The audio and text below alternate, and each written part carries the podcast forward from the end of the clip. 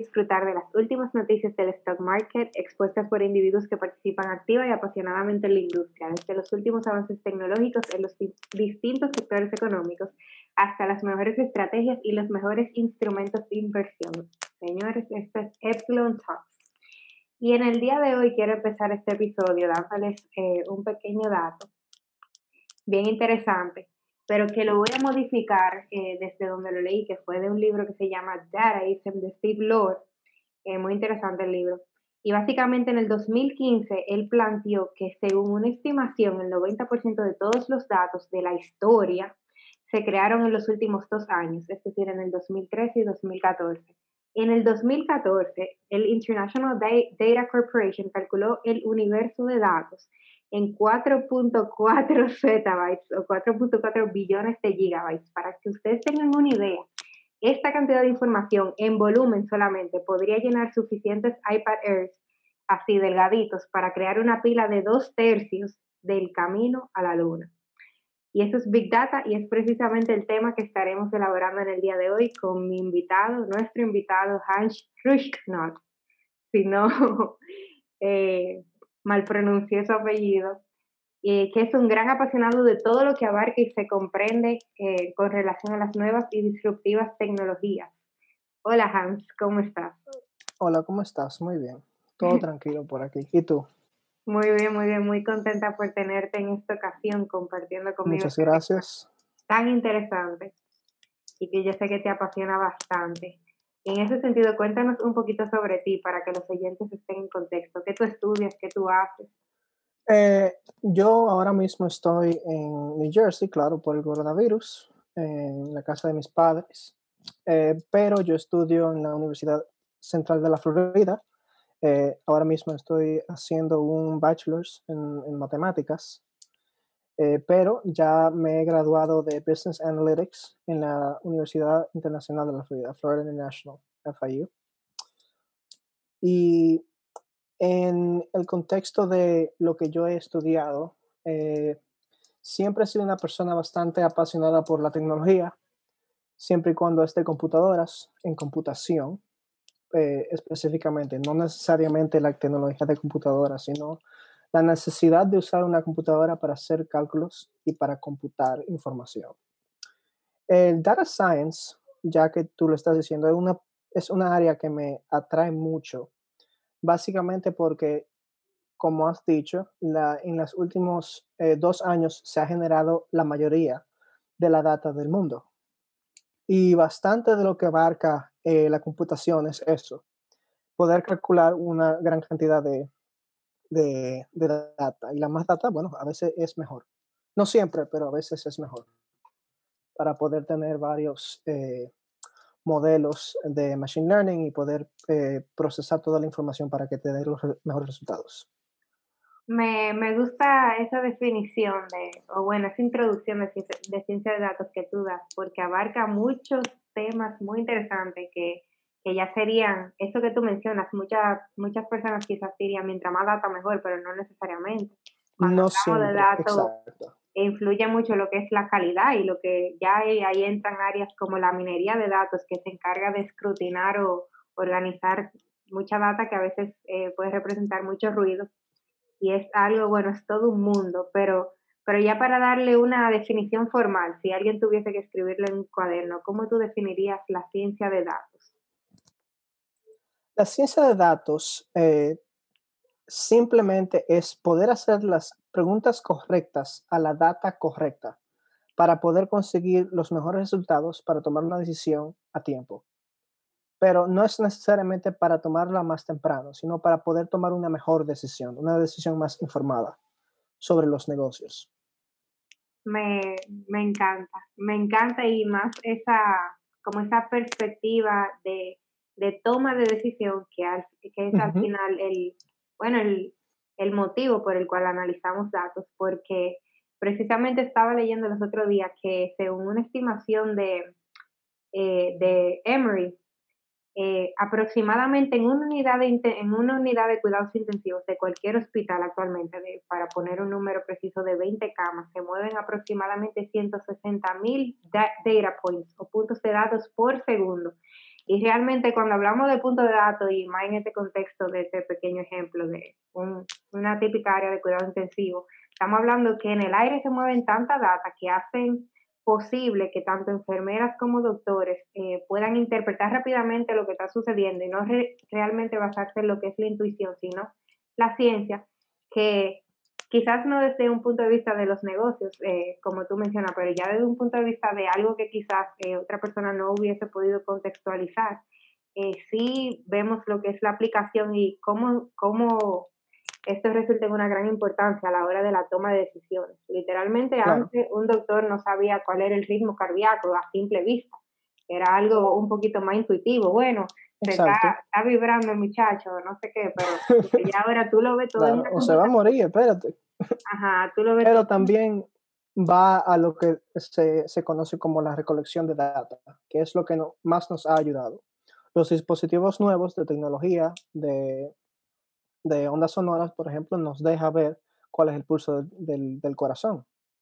Entonces, así, en lo que mejora la recolección de datos con los sensores, mejora la calidad y la cantidad de data que nosotros podemos eh, coleccionar.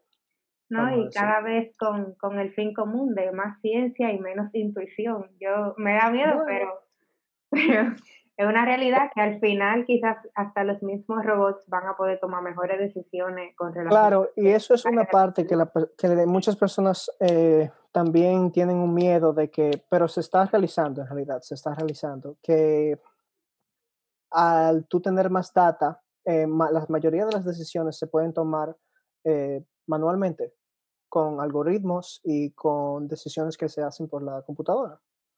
Cuando se, tú generas las funciones, cuando se crean las funciones, por ejemplo, cuando tú estás haciendo eh, trading en la bolsa de valores automatizado, ya eso es posible, ha sido posible por muchísimo tiempo.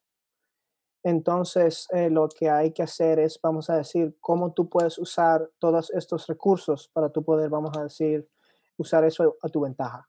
Es una cosa que la persona tiene que entender. Porque tú no quieres meterte en, una carrera que desafortunadamente por tu falta de intuición o falta de, conocimiento te reemplace un robot. Que es la mayoría de, de las funciones que hacen las personas en la oficina porque la mayoría de las personas en oficinas están haciendo cálculos de data. No, así es, y, y, hasta asusta un poquito lo que sería el planteamiento de una nueva era tecnológica, una nueva revolución tecnológica como tal, porque uno hasta se pregunta, ¿llegará el momento en que la tecnología reemplace lo que es el talento? Porque hasta ahora lo talentoso dicen, bueno, mi intuición me lo dijo, pero ya la intuición con los datos no cuenta. Claro, exacto. El talento en realidad eh, se basa más en la creatividad, que es algo que la, que la computadora en sí no puede procesar. La computadora no puede reaccionar a un evento que nunca ha visto antes. Pero se han visto eh, casos de research, por ejemplo, que es en lo que yo me estoy eh,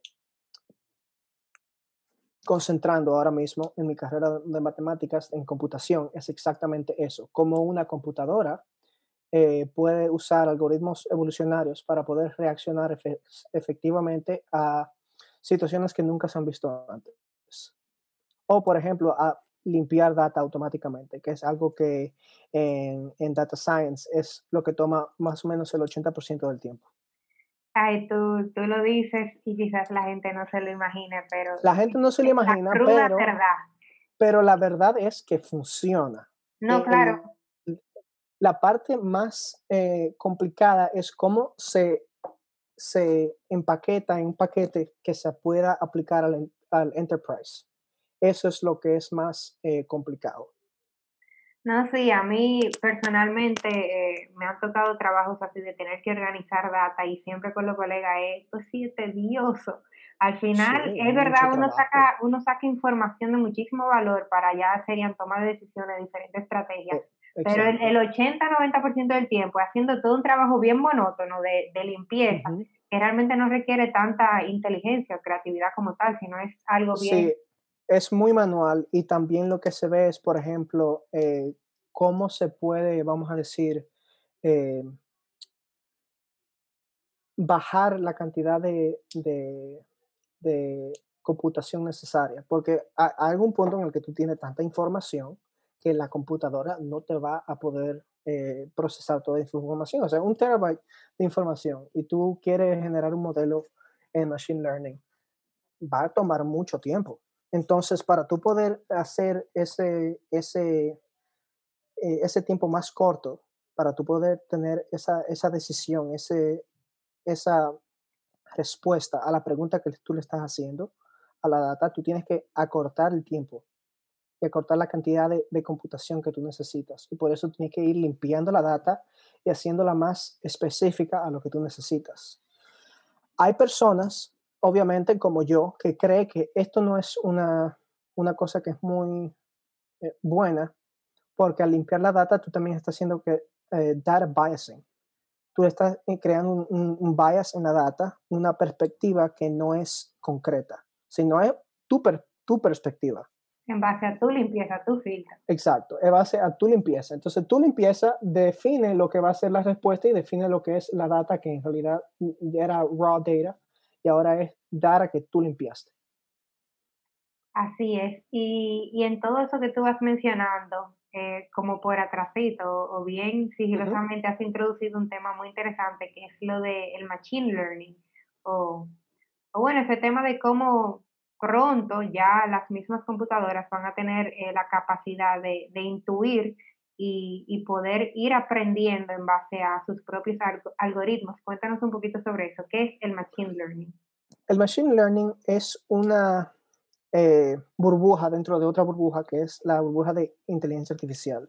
Y la inteligencia artificial es un estudio de, de cognitive science o ciencia de, eh, cognitiva, o sea, de de cómo las personas piensan, cómo una computadora puede pensar como una persona. Eso es el, proceso de, pensamiento y de hacer decisiones.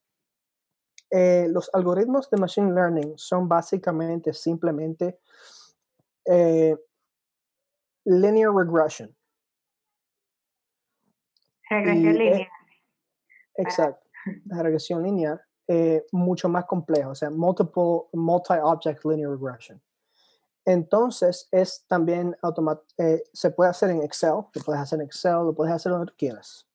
La diferencia entre por qué es más popular ahora y no antes es porque ahora, como tú has dicho, mucho más data se ha, se ha recopilado en los últimos dos años que antes. Entonces ya es eficiente usar los métodos de Machine Learning ahora que antes, porque antes tú no tenías tanta data. La única forma de tú conseguir tanta data es generarla que es esos, eh, esos algoritmos se usaban en las áreas de, por ejemplo, de farmacéutica, áreas médicas, pues, uh, biocomputing, pharmaceutical computing, chemical computing, para generar químicos, para generar todo lo que es ciencia. Entonces, esta parte de Machine Learning se ha adoptado de las ciencias para poder eh, calcular toda la data que nosotros tenemos ahora en, en negocios.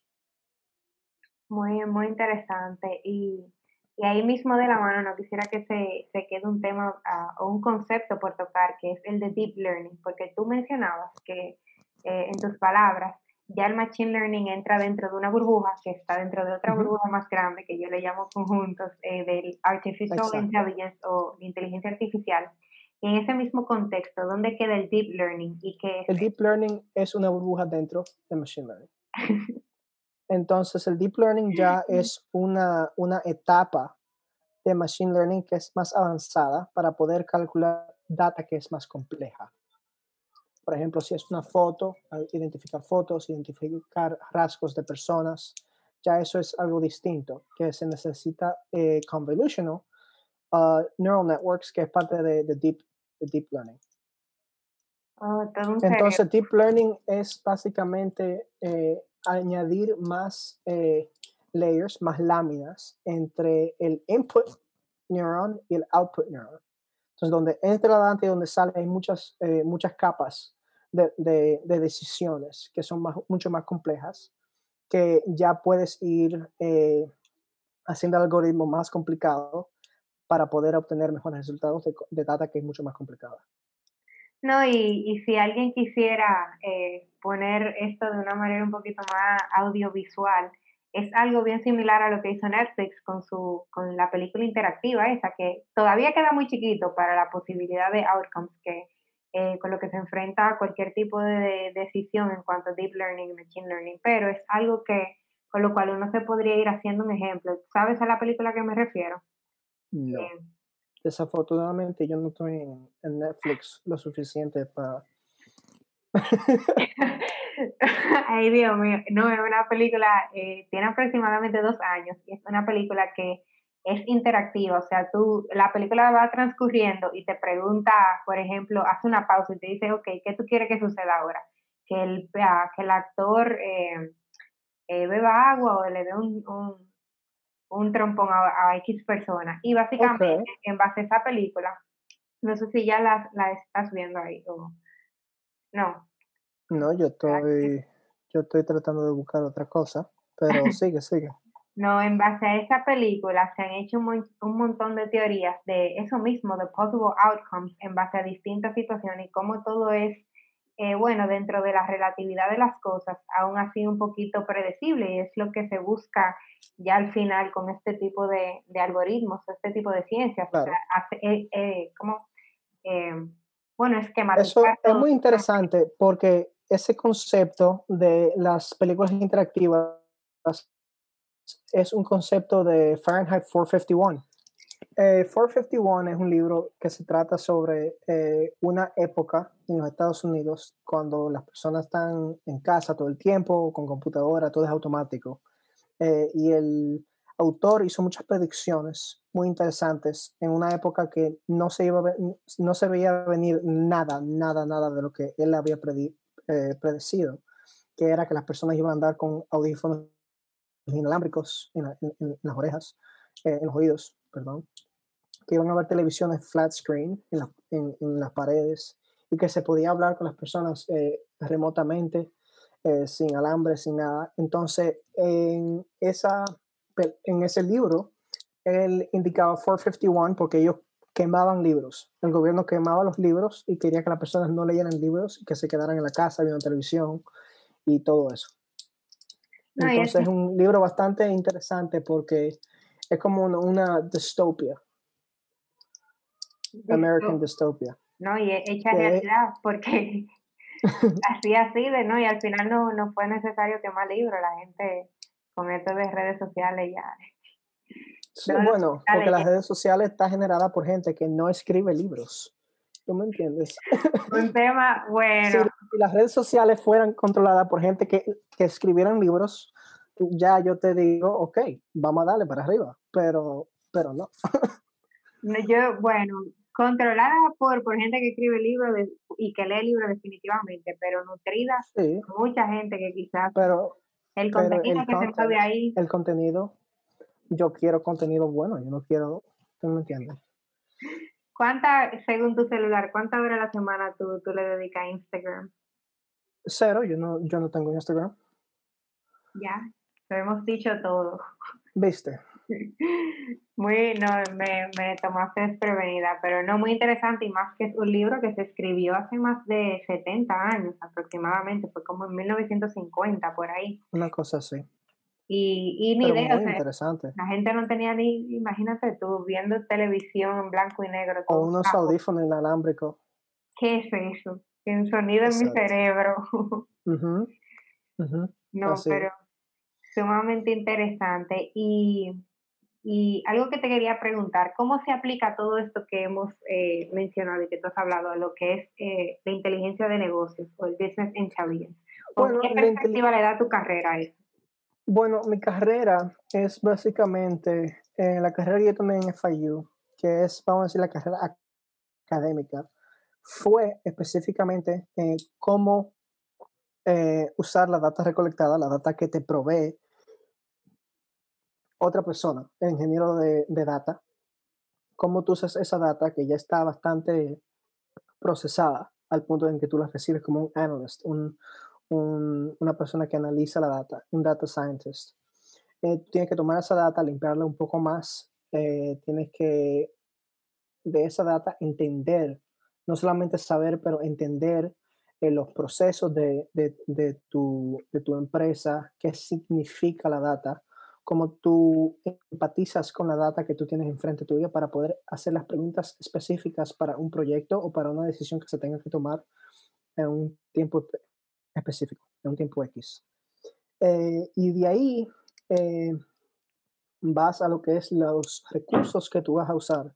Por ejemplo, eh, si vas a usar Tableau, si vas a usar Excel, que normalmente es bastante, bastante bien, al menos de que tú vayas a usar un, un spreadsheet que es muy grande, que tengas que usar Tableau, que tengas que usar eh, programación en R o programación en Python para poder eh, leer una data que es bastante grande, que no te cabe en, en un spreadsheet de Excel, que es normal. Actualmente es normal, porque como tú dijiste, en los últimos dos años se ha generado una cantidad de data tan grande que Excel no ha podido abarcar la capacidad de poder leer la, mucha de la data que está afuera, en cantidad y en, y, en espacio. Entonces, vamos a decir que tú tienes eh, 50 o 100 CSV files, que son básicamente spreadsheets, tú no vas a abrir eso en Excel. Imposible. Tú no vas a tener 50 tabs de, de, de data. No vas a poder hacer nada. Don't o si try. solamente, don't try. Eh, si tú tienes un spreadsheet que es en sí millones de entradas, no vas a poder abrir eso en Excel. Imposible. Vas a tener que usar un lenguaje de programación como Python o R para poder procesar tanta data. No, y, y me da bastante risa porque eh, nos recuerdo una vez en la universidad que una, una compañera, bueno, teníamos un proyecto así de, de, miner, de una materia que teníamos que se llamaba minería de datos. Y en esa materia aprendimos eh, herramientas como SQL y SPSS, que es ya para uh -huh. manejar grandes cantidades de datos. Y recuerdo que en un proyecto un profesor nos dio un, una asignación, por poner un ejemplo, que contenía miles de datos, miles de datos, y que lógicamente era algo bien simple, que uno que quizás con una cantidad bien limitada de datos podía hacer rápidamente en Excel. Pero eh, recuerdo en esa ocasión que tenía una compañera que no manejaba muy bien lo que eran las nuevas herramientas que estábamos aprendiendo y ella me dijo, dije, bueno, yo lo voy a hacer en Excel, cueste lo que me cueste. Ajá. Y, y ella, ella lo intentó durante varios días y no pudo porque era demasiado no. y es, y literalmente eso como que saca a relucir la necesidad inminente del manejo de este tipo de herramientas, porque llega un punto que, y, y, bueno, suponer que en el futuro tú vas a poder manejar todo así manualmente, atento a mí, bueno, yo lo voy a hacer. Bueno, en, en el futuro yo diría no manualmente, pero... O sea, no, es pero... imposible. te va, algo que tú claro. podrías hacer en una hora te va a costar meses, literalmente. Claro pero por eso están los, los tools como Tableau que se crearon para personas que son eh, business 100%, que no tienen nada de, de técnico en, en, su entrenamiento o en la cabeza, pero que puedan hacer eh, eh, decisiones y puedan en realidad manejar la data igualmente como si tú lo estuvieras haciendo en un lenguaje de programación como R o, o Python. Puedes hacerlo perfectamente. Entonces, esos recursos que se han desarrollado durante esta última década han permitido a las personas que no saben de programación o de mucha tecnología poder hacer lo que una persona con tecnología puede hacer.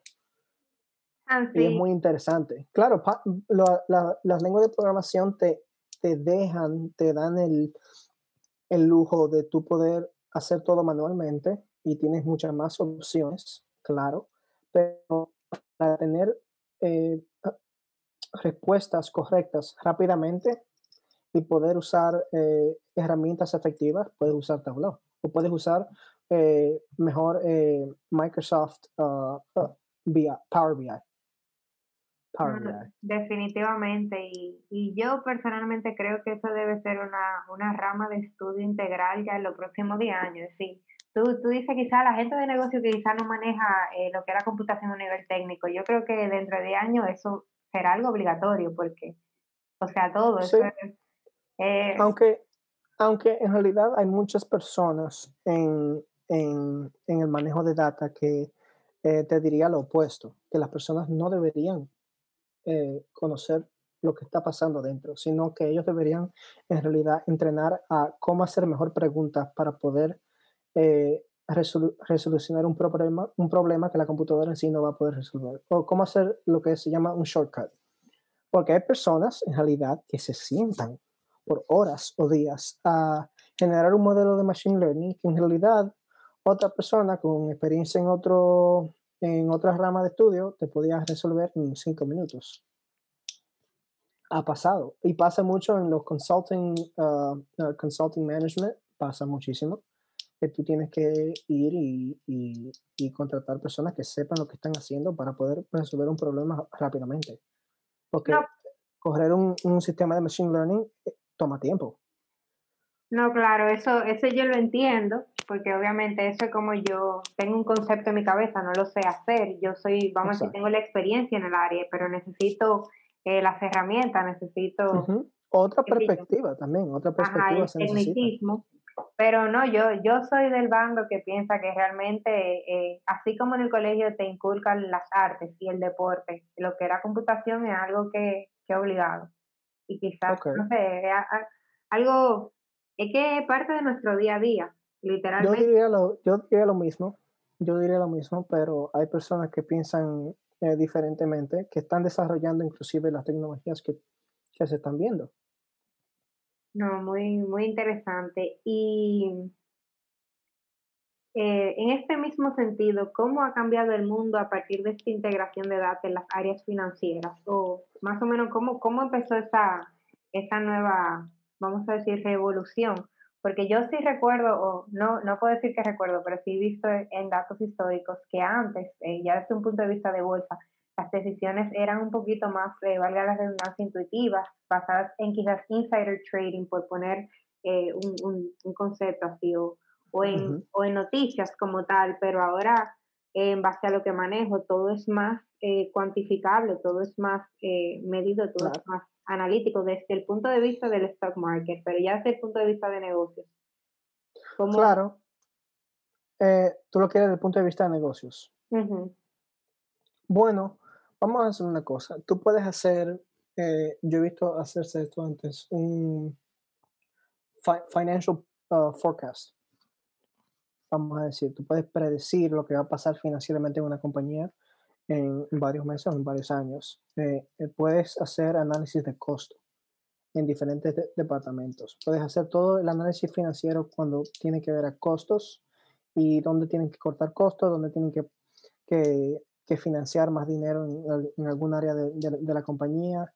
Eh, y todo esto va a, al proceso de, las ciencias, de cómo eh, una hipótesis, vamos a decir, eh, en este año hicimos tal, tal decisión, se hizo tal decisión, ¿cuál fue el efecto? Y la data te puede enseñar los efectos específicamente de la decisión que tú tomaste financieramente que te pueda ayudar el año que viene o el, año siguiente a hacer mejores decisiones. No, y yo... En un ejemplo. No, e, excelente ejemplo. Y yo hasta, bueno, yo creo que puedo atreverme a dar una, eh, una aplicación de ese ejemplo, que sería la misma situación que del año pasado, bueno, del 2020, que literalmente yo me gusta mucho estudiar lo que es eh, la historia de los mercados. Y sí, ciertamente cuando eh, a inicios de marzo del año pasado, eh, el mercado, el stock market estadounidense se dio en lo que fue todo un descenso por la misma reacción a la pandemia, muchos eh, de nosotros los inversionistas esperábamos que la recuperación de retomar eh, los niveles all-time high posteriores a este declive de los niveles de precios iba a tomar años, tomando como punto de referencia lo que fue la crisis del punto com del 2000, lo que fue la crisis inmobiliaria del 2007, pero no teníamos pendiente, que literalmente, aunque quizás esperábamos que la recuperación tomase cuatro o cinco años, que es el tiempo estimado, literalmente no estábamos en el mismo lugar que estábamos hace 10 años y mucho menos hace 15 años. Ahora mismo, como en dos meses. ajá, fue una recuperación tan rápida que ahora ya no me sorprende porque ahora tiene un apellido, que es esa habilidad de tomar toda esa data y aprender rápidamente, tomar decisiones que puedan... Claro, eh, pero también las cosas. Eh, hay que reconocer la tecnología como Robinhood, que te deja hacer trading desde tu teléfono. O sea, wow.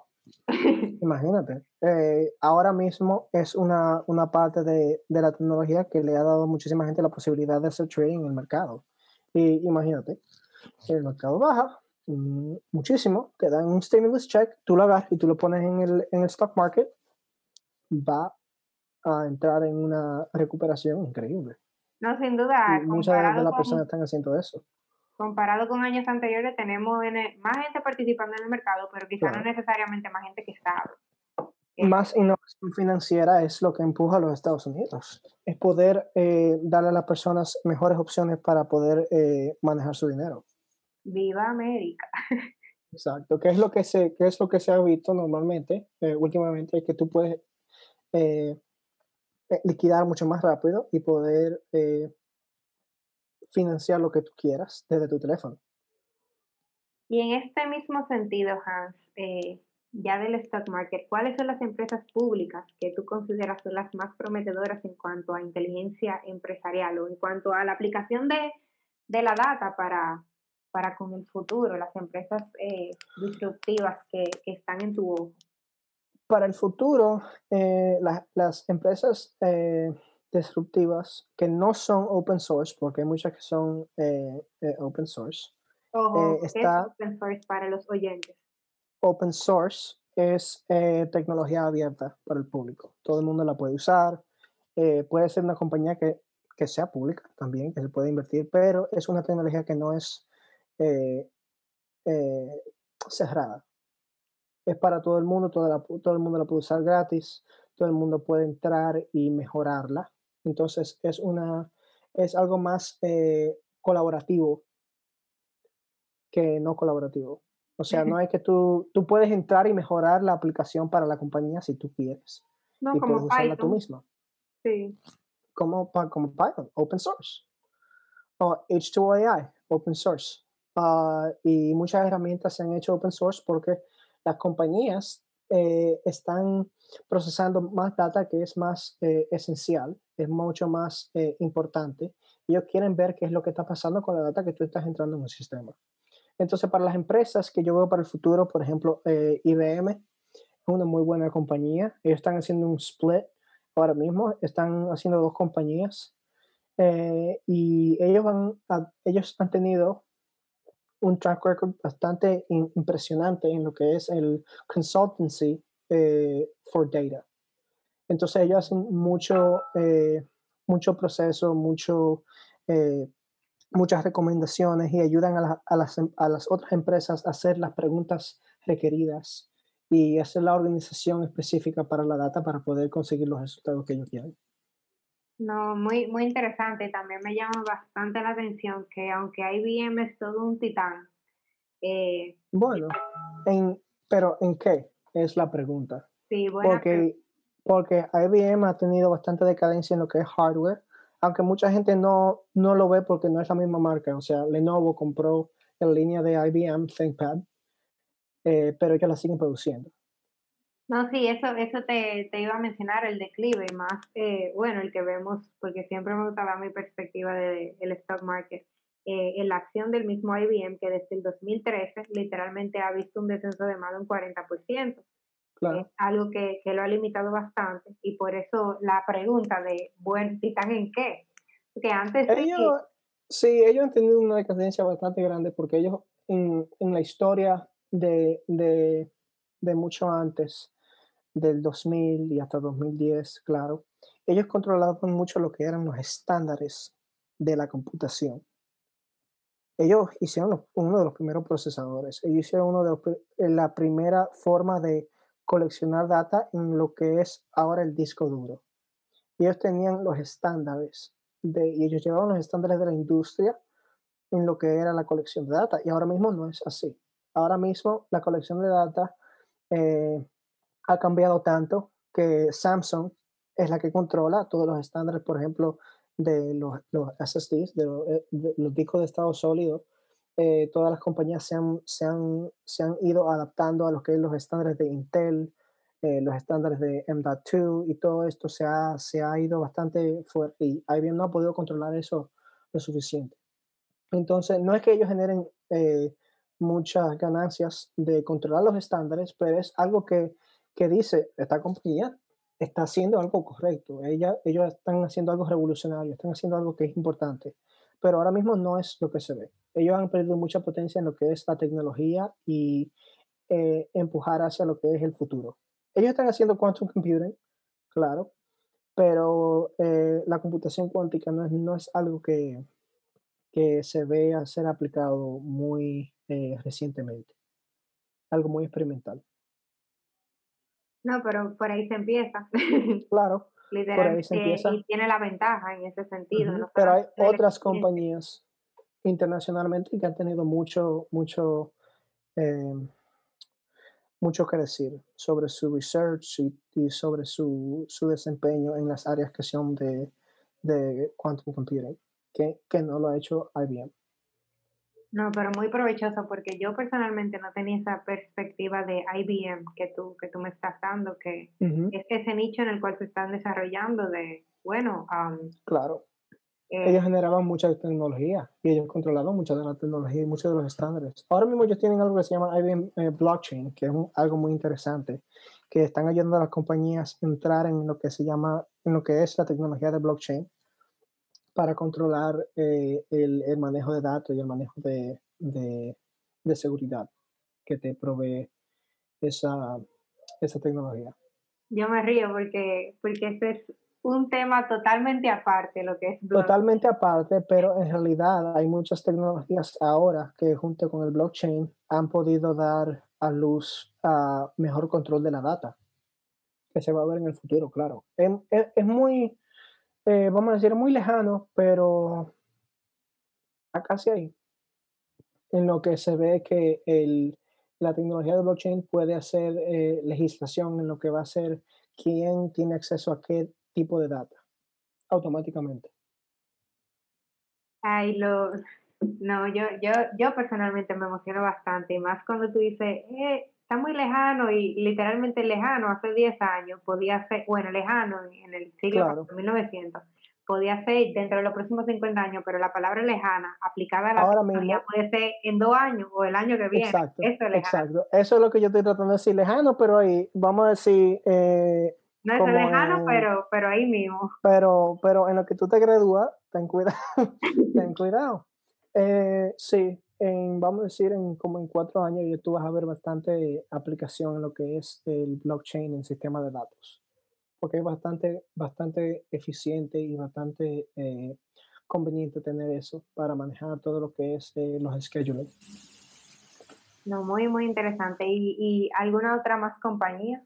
Sí, eh, tenemos Microsoft Azure, que es una compañía de, de cloud, cloud computing. entonces ellos hacen lo que es computación en las nubes ellos tienen muchísimos servicios de Power Apps, tienen muchos servicios de eh, Microsoft Power BI.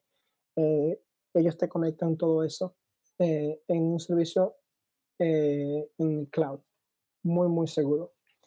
Y es un servicio bastante potente que te deja aprovechar la, la flexibilidad del cloud como una operación flexible y no tener que mantener tu propia infraestructura y también la capacidad de poder hacer todos los movimientos de data que tú quieras en, en, una, en, en una interfaz bastante cómoda, que no tienes que hacer tanto eh, programación, no tienes que hacer tanta programación, puedes hacer todo drag and drop, no tienes que hacer nada de muy técnico, no es demasiado técnico para tú no poder construir tus propias aplicaciones, para poder hacer dashboards la independencia de tener que... que, de cualquier usuario poder, poder ¿cómo se dice? Um, eh, relacionarse con este tipo de tecnología.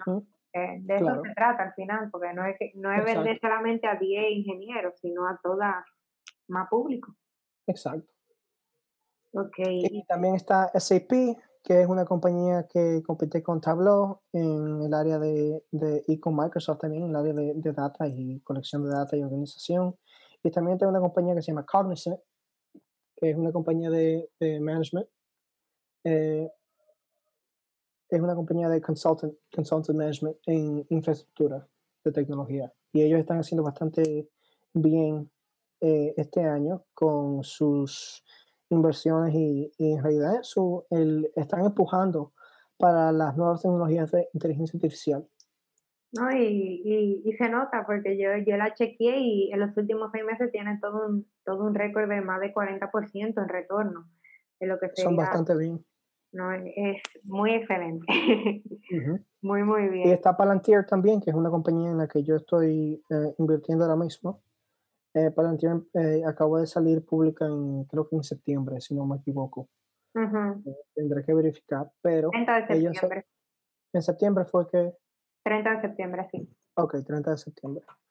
Em, ellos salieron públicos en septiembre, yo invertí como en noviembre por ahí, y es una compañía que tiene bastante futuro, en mi opinión. ¿Por qué tú invertiste?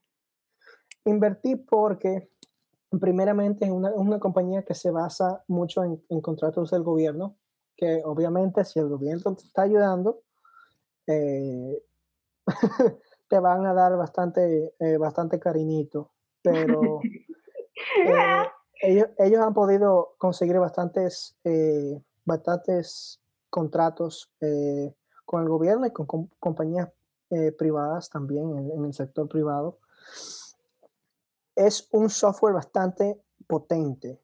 Eh, también es un software bastante peligroso, depende en qué manos tú los pongas. Porque es un, software de algoritmos muy, muy potente y un sistema que está hecho para poder eh, eh, soportar a, los Estados Unidos como, potencia militar.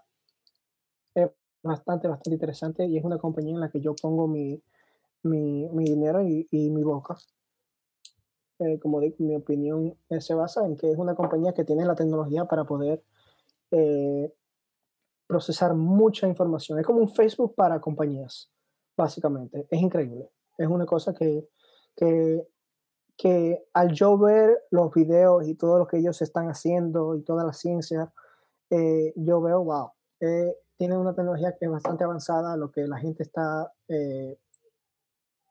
acostumbrada y que ha quedado mucha superstición. En realidad, aquí en los Estados Unidos, mucha gente son muy supersticiosa de deberíamos tener esta, esta compañía, eh, deberíamos de no tener esta compañía. Yo digo que sí.